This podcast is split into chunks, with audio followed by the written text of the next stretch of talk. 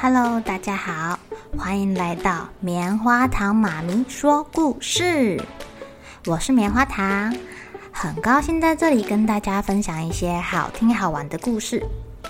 偷偷预告一下，每个礼拜五啊，棉花糖妈咪会跟大家讲一系列的原创故事。身体大公司要告诉大家，我们厉害的身体是怎么运作的哟，千万不要错过了。也欢迎小朋友在听完故事后，把你想到的画面给画下来。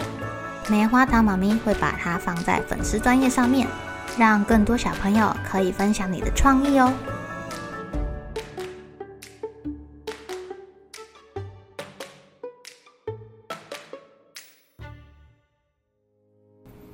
Hello，亲爱的小朋友，今天过得怎么样呢？你们的爷爷奶奶、外公外婆都还健在吗？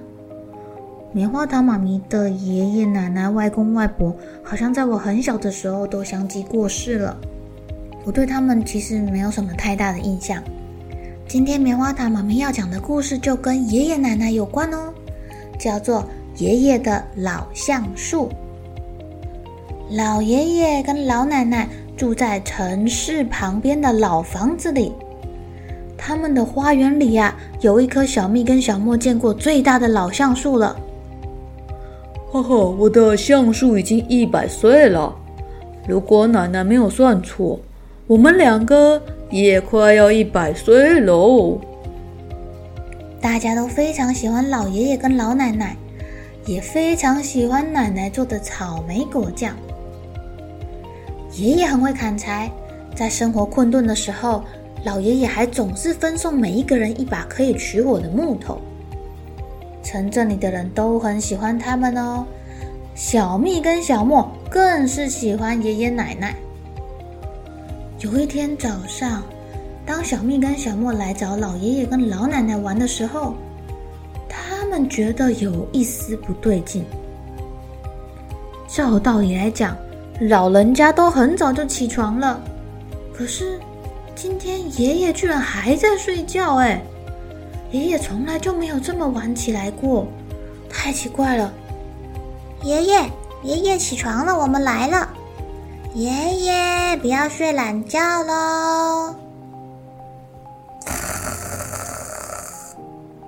爷爷还在睡觉，没有醒来哦。两个机灵的小朋友觉得不太对劲，反常啊，太奇怪了。他们两个冲去叫老奶奶，也请奶奶去找医生来看看。医生来了之后啊，看了看，安慰老奶奶说：“哎呀，没什么好担心的啦，爷爷只是太累了，他需要好好的休息。”只是当奶奶去厨房的时候，医生走到床边坐下来，态度平静地告诉老爷爷：“爷爷，你必须替奶奶的未来做好准备哦，您可能活不过这个冬天了。”可是老奶奶大概还可以活到一百岁呢。老爷爷听了之后，立刻跳下床。小蜜、小莫跟奶奶觉得老爷爷应该要多休息才是啊。可是老爷爷不肯啊。他们看老爷爷这个样子，又不想跟他争辩，也拦不住他，就只好让爷爷去做他想做的事情了。那天傍晚啊。老爷爷已经把他家的柴房装满了可以取暖的木头，小蜜跟小莫也在旁边点燃小小的营火玩了起来。第二天的傍晚，老爷爷就把他家的储藏室装满了草莓酱，小蜜跟小莫也帮忙在罐子上贴上标签。第三天，满满的南瓜在架子上排整齐了。老爷爷忙着把南瓜排上排下的，小蜜跟小莫就在旁边帮忙。第四天，第四天，老爷爷把所有的马铃薯都装进袋子里面，还送小蜜跟小莫一袋马铃薯回家当晚餐。第五天，小蜜跟小莫看到老爷爷抱着满满一袋橡树坚果坐在老橡树的下面，老爷爷说。好好看看这颗小小的橡树坚果，有谁相信呢？它会长成这么强壮、这么高大的老橡树呢？小蜜跟小莫问：“爷爷，我们能不能把橡树坚果种在我们的花园呢？”“我当然可以啊，不过要答应我，要天天浇水，好好照顾它。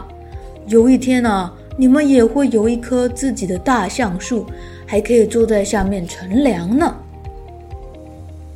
那天晚上，爷爷在上床之前写了一封信给奶奶。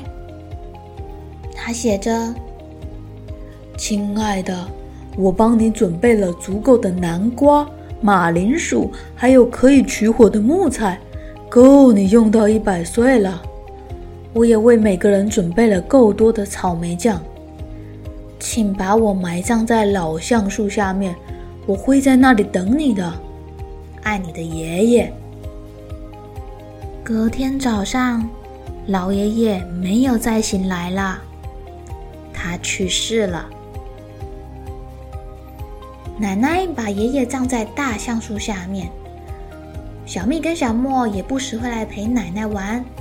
他们三个人就坐在大橡树下面乘凉聊天。不过有一天，有一位负责都市计划的人来拜访奶奶了。他说啊，这块地要盖高速公路，希望可以把奶奶的房子给迁走，然后把这个老橡树给砍掉。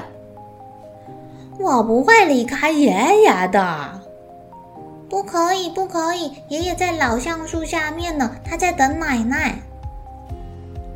哦，这个负责都市计划的人想说，把爷爷移走就可以了啊。可是奶奶不愿意，小蜜跟小莫也不愿意。幸好，幸好，这个负责都市计划的人是棵喜欢老树的人。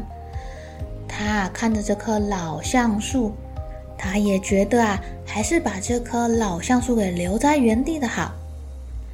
奶奶知道了，非常高兴，她送给他一罐草莓果酱哦。老奶奶高高兴兴的过完一百岁生日，在她上床睡觉前。她把老爷爷替她准备的木头用到最后一块，没有了。哦，老爷爷算得好准哦。隔天早上啊，奶奶也没有起来了。老奶奶和老爷爷在老橡树下面重逢啦。不久之后，推土机来了。小朋友。你们觉得推土机来会发生什么事呢？推土机绕过了老橡树，从它旁边开了一条高速公路过去喽。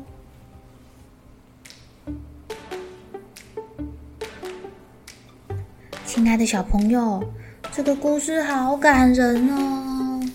棉花糖妈咪在里面读到了老爷爷对老奶奶深刻的感情。他知道自己要走啦，用他最后的时间帮奶奶准备好了一切。也不知道是不是因为老爷爷在天上保佑着老奶奶，那个做都市计划的人呐，愿意不要把老橡树给移走，让奶奶在死掉之后，可以在老橡树下面跟爷爷重逢。棉花糖妈咪读到这里就想到。要是以后我也可以葬在我最喜欢的樱花树下面，春天来的时候欣赏落英缤纷，那该有多好啊！好了，小朋友该睡觉了，一起来期待明天会发生的好事情吧。